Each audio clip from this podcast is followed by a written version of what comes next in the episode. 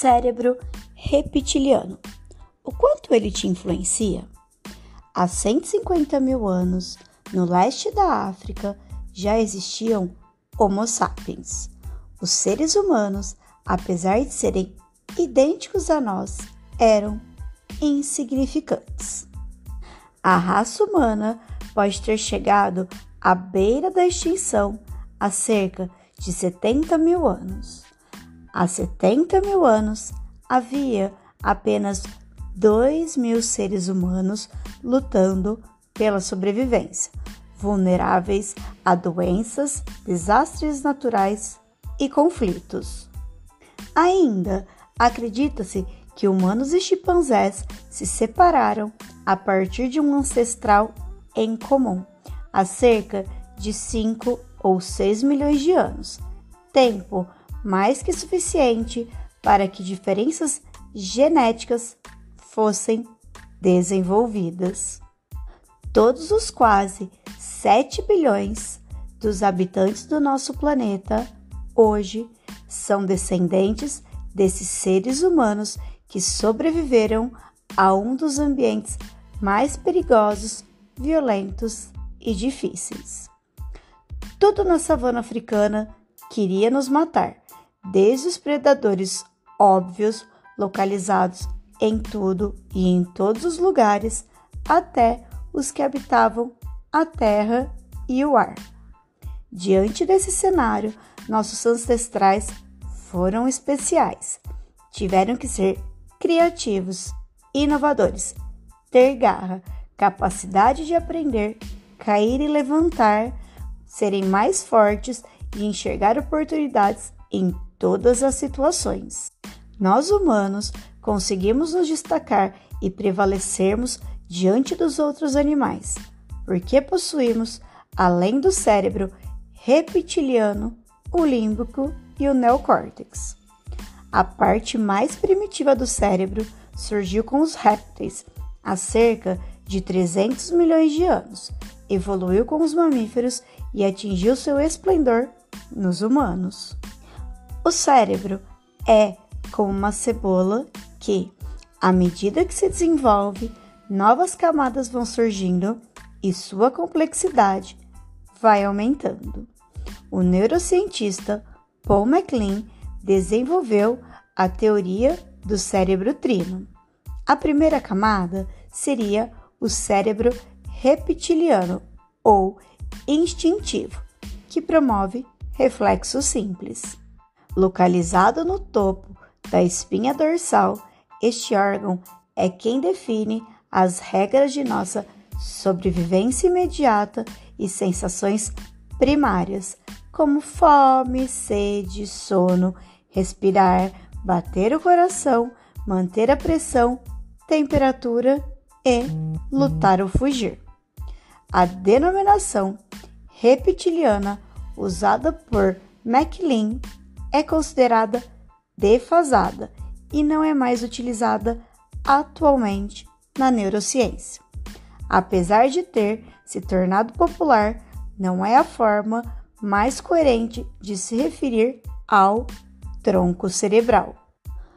Voltando ao cérebro reptiliano, essa estrutura se limitaria a executar condutas simples e impulsivas, que mais se parecem com hábitos que sempre se repetem do mesmo modo, como nos casos em que sentimos medo ou tédio. Sendo assim, podemos entender como uma parte do sistema nervoso que se limita a executar códigos programados geneticamente quando são dadas as condições adequadas.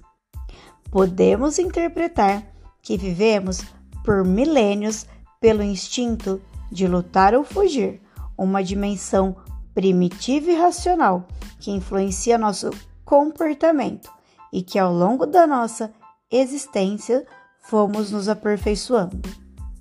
O cérebro reptiliano não aprende com seus erros, não tem capacidade de sentir e nem de pensar. Sua função é de atuar. Toda vez que agimos sem pensar, tenha certeza que o reptiliano está no comando. Nossas reações reptilianas são automáticas, extremamente rápidas, voltadas para a sobrevivência, egoístas, hiperfocadas e hipervigilantes no perigo iminente. Precisamos evitar que as ações do nosso cérebro reptiliano dominem nosso comportamento. Quando o cérebro reptiliano é hiperativado, ficamos ansiosos com pensamentos futuros ou deprimidos com lembranças do passado. Lembre-se, nosso cérebro reptiliano não distingue situações reais de situações imaginárias. Pense nisso. Pelo fato de parte de experiências ruins serem gravadas em áreas automáticas, elas se tornam, em grande parte, inconsciente. Como vivemos maior parte do nosso tempo ligados no cérebro automático inconsciente, se não pararmos para respirar e prestar atenção em nossas vidas, não tomaremos consciência que nossas preocupações nem sempre são reais. Sob o domínio do nosso cérebro reptiliano, perdemos a capacidade de enxergar nossa vida real e somos apresentados a uma vida imaginária muito pior do que os fatos reais. Somos dominados pelo medo, ruminação, baixa autoestima, sofrimento, dúvida, angústia, ansiedade, mágoa, raiva, rancor, entre outras. E agora, qual é o segredo? O segredo é simples: inteligência emocional.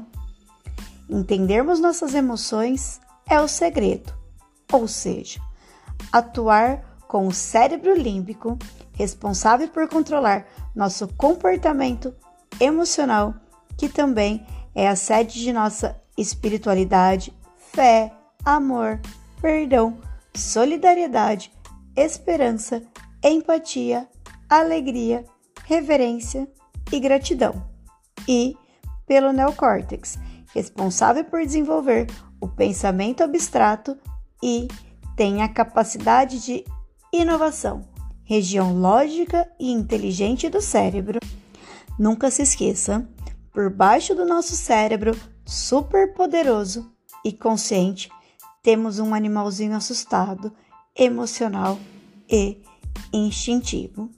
E como fazemos para domesticarmos o nosso cérebro reptiliano? Continue comigo nessa jornada. Até o próximo pod. Beijinhos, beijinhos. Tchau!